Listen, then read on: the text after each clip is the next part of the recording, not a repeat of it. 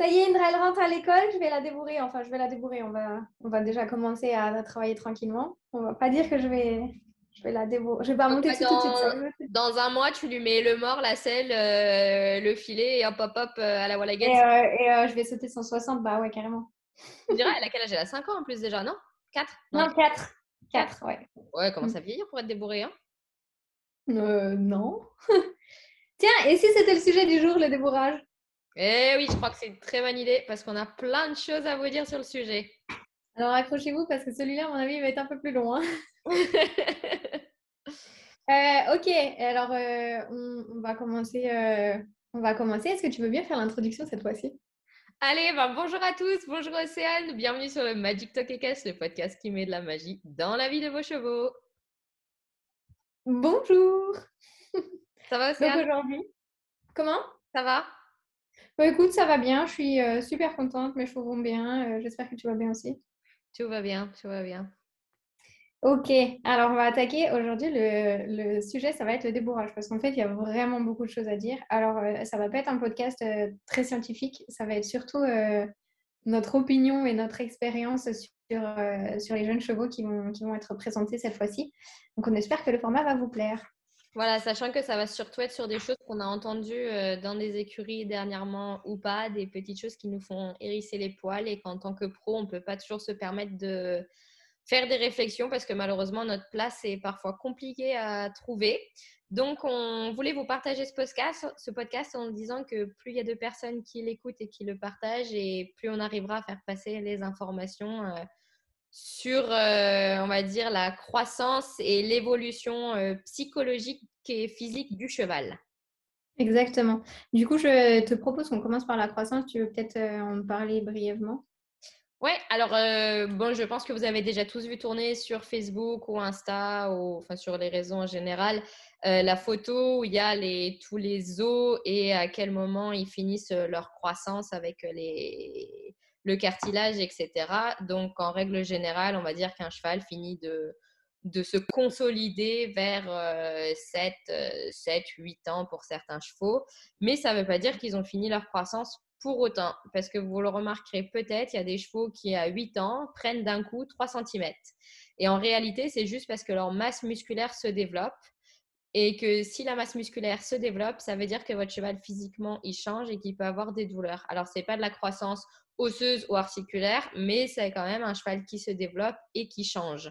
Donc euh, ça, c'est important d'en tenir compte. Ça veut dire que votre cheval à 8 ans, il peut faire ce qu'on pourrait appeler une crise de croissance, même si le terme est peut-être pas tout à fait adapté à ça.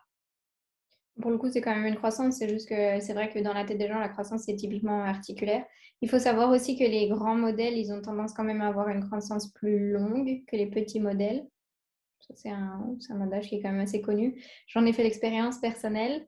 Euh, bon, euh, vous êtes au au courant à travers des podcasts, mais j'ai un cheval qui s'appelle Émir, que j'ai acheté à 7 ans, euh, qui nous a fait 2-3 crises de croissance sur l'année des 8 ans. Il faisait déjà 1m72 quand je l'ai acheté, il fait 1m75 passé là. Je suis ravie. Donc voilà, un cheval, ça peut grandir tard. Et je voudrais aussi revenir sur un point, on dit, ah, 3 ans, c'est trop tôt pour débourrer les chevaux, leur demander de travailler, etc. Mais en fait, c'est pas tout à fait juste parce que tout dépend du type de travail qu'on leur demande. Et un cheval, en fait, tout au long de sa vie, son squelette va changer. C'est normal. Ses os vont se remodeler, c'est-à-dire que les os vont s'adapter au travail qu'on leur demande. Et par exemple, un poulain, si vous lui faites passer une barre d'obstacle euh, toutes les semaines, alors je ne vous demande pas de lui faire passer une barre à 150 cm, mais euh, si vous lui faites passer une petite croisillon à partir de ces six mois, vous verrez que ses os vont changer et vont s'adapter à l'obstacle parce que c'est comme ça que le corps est fait. C'est comme ça que le corps humain est fait aussi. S'il y en a parmi vous qui font de la course, notamment de la course sur route, si vous arrêtez pendant un petit moment et que vous y remettez, vous allez avoir très mal au tibia et c'est normal, c'est parce que les os de votre tibia sont en train de se remodeler. Exactement. Et aussi, il faut prendre en compte pas mal de choses, notamment, euh, après, on parle de faire des activités, mais euh, c'est aussi la régularité des activités parce que souvent, le débourrage, euh, la plupart des gens se disent, OK, on va faire, euh, on va faire du travail intensif pendant tant de temps et après on arrête, ou alors on va commencer le travail et du coup, on en fait sur du super long terme et il n'y a pas de pause entre guillemets, ou pas de choses comme ça. Donc, euh, le, corps est perpétuellement en train de changer à partir du moment où, enfin, jusqu'à toute leur vie, mais on va dire que la période de croissance est quand même une période très intense de changement pour les chevaux. Et on n'est pas toujours à suivre les temps où c'est douloureux pour eux, où c'est, enfin, c'est, vraiment compliqué aussi. De, il faut réfléchir un petit peu à s'adapter mieux, je pense, à, euh, au cycle de croissance. Quoi. Tout à fait. Et aussi que le mental aussi, parce que très souvent, les chevaux, à 3 ans, on les sort du pré, on les enferme au box, on les prend, on les fait travailler. Mais en fait, on leur demande d'apprendre euh, un énorme nombre d'informations d'un coup. Alors que si par exemple à deux ans on fait un pré-débourrage où on apprend juste les codes au cheval, sachant qu'évidemment quand ils sont poulains il faudrait déjà leur apprendre à marcher au licol, à donner les pieds, à être manipulés, etc. Mais si à deux ans on leur apprend les codes de la longe, du travail à pied, c'est déjà des informations qui sont acquises. C'est comme vous, si votre enfant, il a 4-5 ans, allez, 6 ans, on va dire, il va au CP, et qu'à 6 ans, en fait, il savait ni parler, ni bah, écrire, non, il ne sait pas encore, mais qui savait ni parler ni marcher, et qu'à 6 ans, d'un coup, vous l'envoyez à l'école et vous lui direz demain, tu m'écris une rédaction, tu me, tu me chantes une chanson et euh, tu me cours un marathon. Bah, votre gamin, il va être complètement perdu. C'est impossible. Mais en fait, réfléchissez, c'est exactement ça qu'à 3 ans, on demande un cheval au débourrage qui n'a jamais rien fait de sa vie. Surtout qu'à 3 ans, le taux de concentration d'un cheval, il est quand même très court.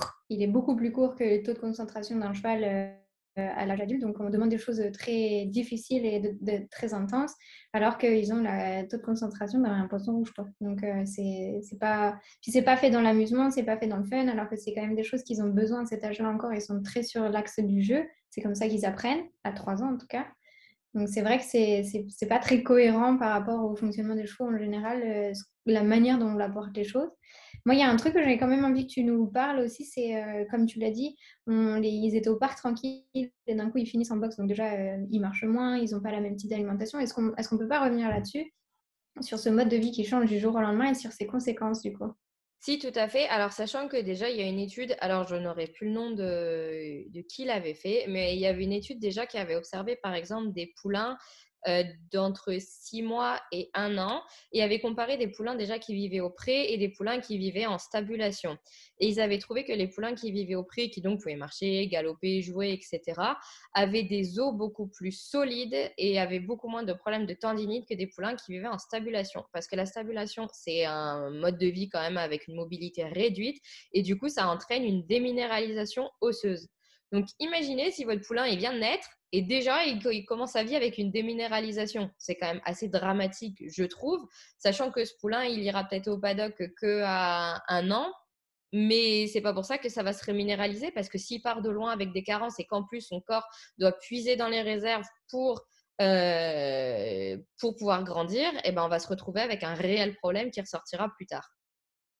Faut penser aussi à la mère. Hein. Est-ce que la mère elle est suffisamment supplétée euh, pendant la, gestation? Quel était son mode de vie pendant la gestation? Ça aussi, c'est une influence quand même derrière. Donc, effectivement, on peut partir en déficit euh, bien sévère euh, déjà à la base. Hein. C'est ça, exactement. Bon, là, on part un peu dans la nutrition, donc on va arrêter parce qu'on commence à s'éloigner de notre sujet. Mais en effet, vitamines, minéraux, oméga 3, on sait que si la mère, elle en manque, le poulain en manque. Et déjà, il va mal débuter sa vie parce qu'il aura des problèmes de croissance et de l'arthrose précoce. Mais du coup, pour en revenir au mode de vie, pour en revenir au mode de vie, en effet, très souvent, les chevaux, ils sont au pré. On s'en occupe pas vraiment dans beaucoup d'élevages parce qu'ils ont beaucoup de chevaux et qu'ils ne peuvent pas s'occuper de tout le monde. C'est pas possible. Et les chevaux sont juste rentrés à 3 ans. On les manipule à peine et hop, on commence le débourrage. Et là, c'est. On les met dans un camion, on les emmène dans une écurie qu'ils connaissent pas, on les enferme dans un box avec plein de chevaux, on leur fait mettre des gens qu'ils n'ont jamais vus dans leur vie. Enfin, c'est quand même un peu hard. Hein c'est traumatisant, c'est ça. C'est comme si mmh. vous, on vous apprenait à vivre euh, dehors dans une maison avec un jardin où vous êtes tranquille, paisible, à siroter des cocktails et manger du chocolat. Et que... Être toute la journée tranquille, euh, avec, euh, voilà, vous faites ce que vous voulez quand vous voulez, à l'heure où vous voulez. C'est ça. Il y a des cinglés qui débarquent en hurlant, qui vous chopent, qui vous habillent, qui vous mettent dans une bagnole et qui vont vous enfermer dans une toute petite boîte. C'est ça, ça s'appelle du kidnapping. Ben voilà, on ne parle pas de la même chose pour les chevaux, mais je pense qu'on pourrait, euh, on pourrait en parler. J'ai vu une connerie sur internet qui disait qu'en fait, euh, les débourrages et les débourrages, c'était des, des kidnappings mignons. Je trouve ça rigolo parce que ça, ah, ça colle quand même. Exactement, tu vois, j'avais pas vu, mais tout à fait. Et on les prend à la mer et on leur dit euh, Ouais, toi, tu vas être pour moi, tu vas être avec moi pour la vie. Yeah C'est un kidnapping mignon, ils ont raison. Hein. si on les garde pour la vie, mais c'est rarement le cas quand même. Surtout les éleveurs, en général, c'est quand même leur but de, les vendre et, euh, après, en fonction de leur carrière, il y a à faire. Moi, j'ai juste une petite info à donner au euh, niveau articulaire, c'est pareil, hein, il n'y a rien de scientifique, mais c'est enfin, un petit peu quand même. J'ai une amie qui a fait un mémoire sur euh, le massage chez les jeunes cheval, donc elle a suivi des chevaux bébés, donc depuis qu'ils avaient une semaine. Jusqu'à jusqu'à là, ils ont la première tirée qu'elle a pris, là, ils ont un an, du coup. Et ben, en comparaison de ceux qui ont été massés régulièrement et ceux qui n'ont pas été massés régulièrement, bah, ça n'a rien à voir au niveau de la disponibilité musculaire euh, des chevaux. C'est intéressant. Ah oui, ça m'étonne pas du tout. Ça m'étonne pas du tout. Et euh, les poulains, c'est hyper important, moi, je trouve, de les masser. Moi, j'en ai, j'ai la chance d'en avoir, quelques-uns dans ma, dans ma clientèle. Et c'est vrai qu'on voit la différence sur la croissance et tout ça un cheval qui est en croissance, en général, il a d'énormes contractures au niveau du garrot. C'est compliqué. Hein. Mm. C'est ça, hein. ils ont les fesses deux fois plus hautes que le garrot, etc. Donc, il faut en prendre soin. Et c'est justement ça dont on va vous parler prochainement. Dentiste, ostéo, massage. Océane, je te laisse parler. Je vais juste rajouter euh, mon expérience perso avec Indra qui donc a pris 4 ans, enfin, va prendre 4 ans bientôt. Hein. Elle a 4 ans fin, fin mars. Euh, moi, je l'ai fait masser depuis qu'elle est toute petite et effectivement, à chaque fois que je l'ai fait masser, juste derrière, elle a pu sortir une poussée de croissance, tu vois. Donc, oui, parce qu'elle se sentait plus libre dans son corps. Mm. Exactement. Donc ça, c'est quand même, euh, enfin, c'est pas déconnant, quoi. C'est des, des, faits qui fonctionnent, euh, ça c'est clair. Alors oui, on va parler de la suite là, donc notamment de la dentition, parce que quand même, les dents des chevaux, ça pique, ça pousse tout le temps. Ça change beaucoup, donc ça crée des tensions partout. Et après, on, met du matériel là-dessus qui n'est pas adapté et qui renforce les problèmes. Yay tout à fait. Et euh, c'est pas parce qu'un cheval il a 3 ans qu'il travaille pas qu'il faut pas lui montrer les dents parce qu'il peut avoir des pathologies dentaires. Alors ça, ni Océane ni moi sommes spécialisés dans la bouche, donc on va pas vraiment s'attarder là-dessus. Mais il peut avoir euh, des problèmes avec ses dents de lait qui ne tombent pas par exemple ou des, des autres pathologies bucco-dentaires. Et c'est hyper important de montrer votre poulain ou votre jeune cheval à un dentiste, même si le dentiste ne fait que ouvrir la bouche et regarder si tout va bien.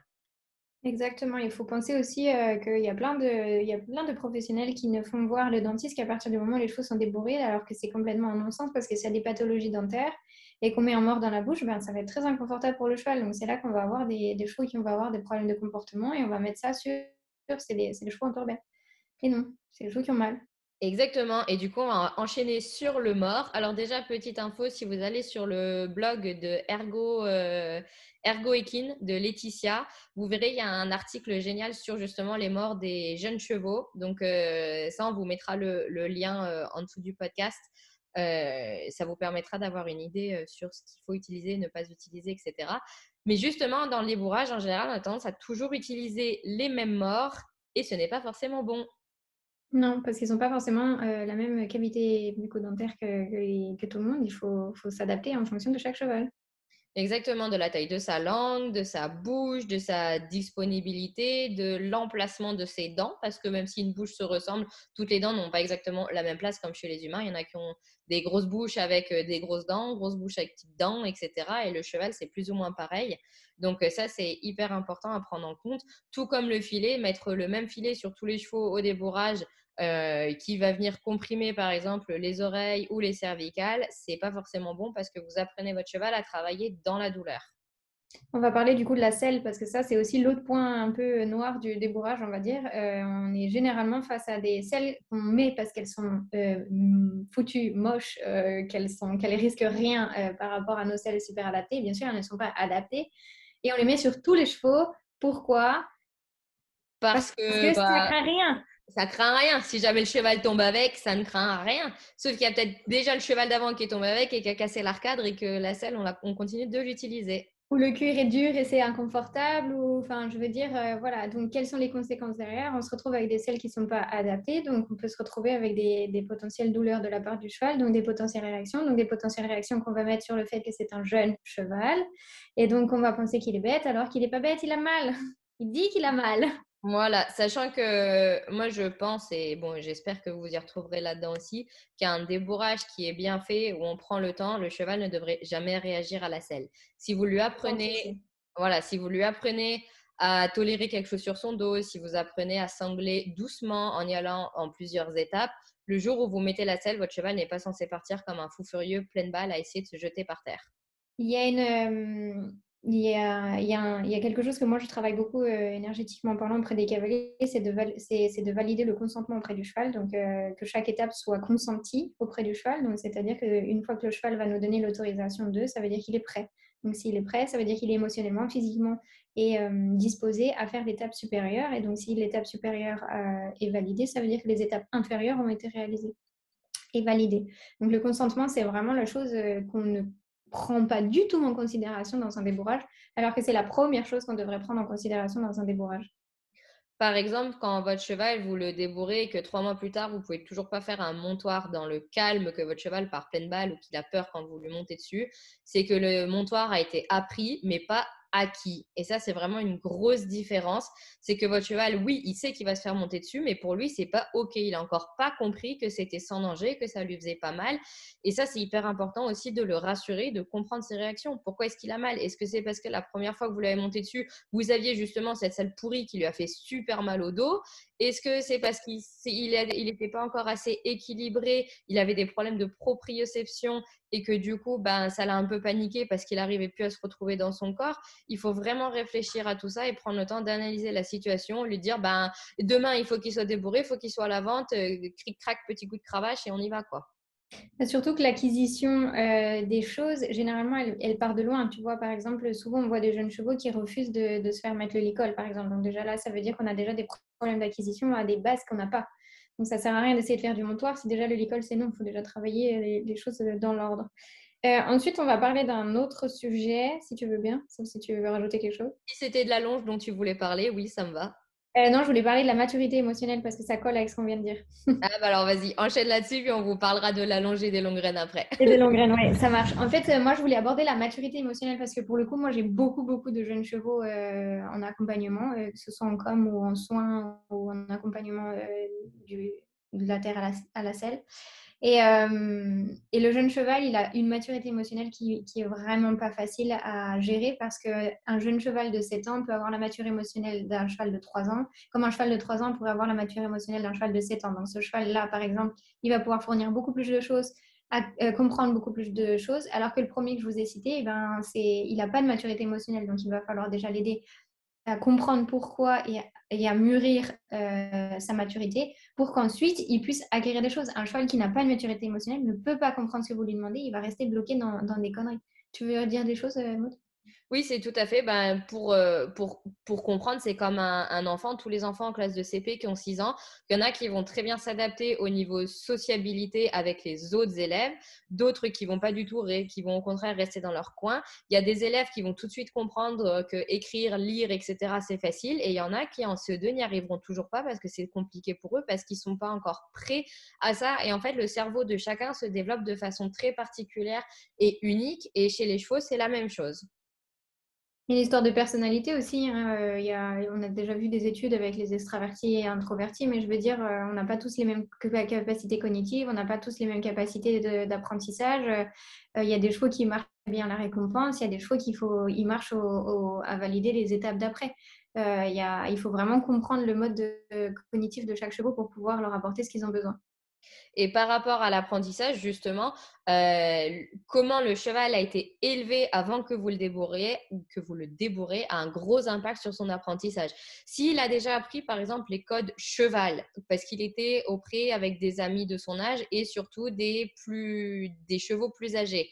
Parce que ça, c'est quelque chose qui est très important aussi. Souvent, qu'est-ce qu'on fait? On, fait le sevrage de tous les poulains en même temps, on les met tous ensemble et débrouillez-vous. Bah, c'est comme si on dit... Vos adultes.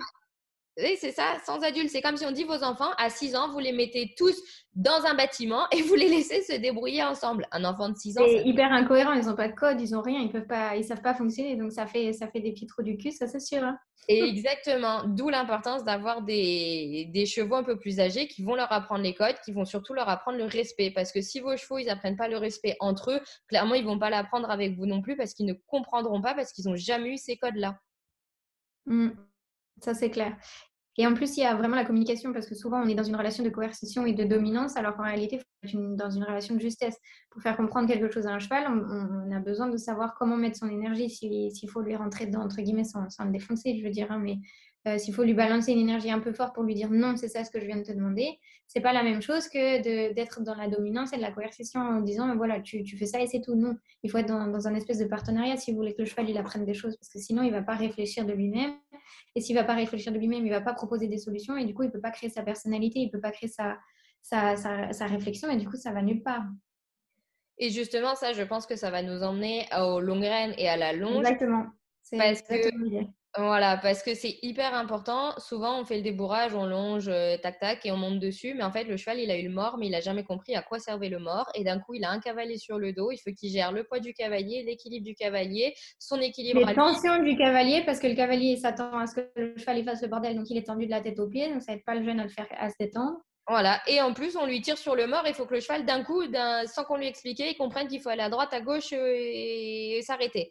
Donc ça, c'est, je pense, enfin les longues graines avec Océane, on aime toutes les deux beaucoup ça parce que ça permet mmh. de faire comprendre beaucoup de choses au cheval de lui mettre des codes et de lui expliquer justement sans que le cheval n'ait à se soucier d'autre chose. Il a son équilibre, il est au sol, il a personne sur le dos et ça peut permettre vraiment d'avancer. Et ça, dans le débourrage, on n'en voit pas assez. Alors maintenant, si vous écoutez ce podcast, je préfère le dire, évidemment, tout le monde ne fait pas les débourrages de la même façon et heureusement, il y en a qui prennent le temps et qui font étape par étape, etc. Mais si on vous parle de ça aujourd'hui, si on a fait ce podcast, c'est parce qu'on voit encore dans trop d'écuries, qu'on entend encore dans trop d'écuries ce genre de choses. Alors attends, on a les professionnels qui vont nous dire bah oui, mais bon, on a 80 chevaux à débourrer par, euh, par, saison. Bah ouais, mais. Ça n'empêche que la nature de ces chevaux-là, ils vont quand même besoin d'être respectés. Il va falloir que les chevaux, ils, acquièrent, enfin, ils acquièrent bref, vous avez compris l'idée, euh, de certaines choses. Et les longues graines, ça leur permet d'avoir des phases d'acquisition de plein de choses avant que le cavalier vienne interférer. Donc, c'est vachement intéressant aussi. Exactement. Moi, je suis tout à fait d'accord avec ça. Est-ce qu'on a autre chose à rajouter sur le débourrage? Ouais, on a quand même encore pas mal de choses à voir. Euh, on va parler de la crise d'adolescence si tu veux bien. Ouais, et eh ben vas-y, je te laisse en parler parce que c'est plus ton, ton domaine. Ouais, alors du coup, moi je vais vous parler de la crise d'ado parce que j'entends encore, encore maintenant beaucoup de gens qui parlent de chevaux qui font leur crise d'adolescence, sauf qu'en fait, leur crise d'adolescence, c'est généralement les chevaux qui disent qu'ils sont inconfortables, qu'ils sont pas bien, qu'ils sont ci, qu'ils sont ça. Et souvent, c'est lié au fait qu'il faut penser quand même qu'entre 5 et 7 ans, et c'est une grosse période d'évolution pour eux. Euh, notamment au niveau des juments. Les juments, elles commencent à vraiment créer leur personnalité de dame. Elles ont les hormones qui se mettent vraiment très fort en place. Euh, euh, entre 5 et 6, c'est vraiment une période charnière pour les chevaux. Et c'est généralement vers l'âge où on a une pseudo-crise d'adolescence. Hein. C'est là où les chevaux, ils prennent de la maturité, ils prennent aussi la possibilité de dire non, ils, prennent, ils ont un peu plus compris ce qu'on est en train de leur raconter.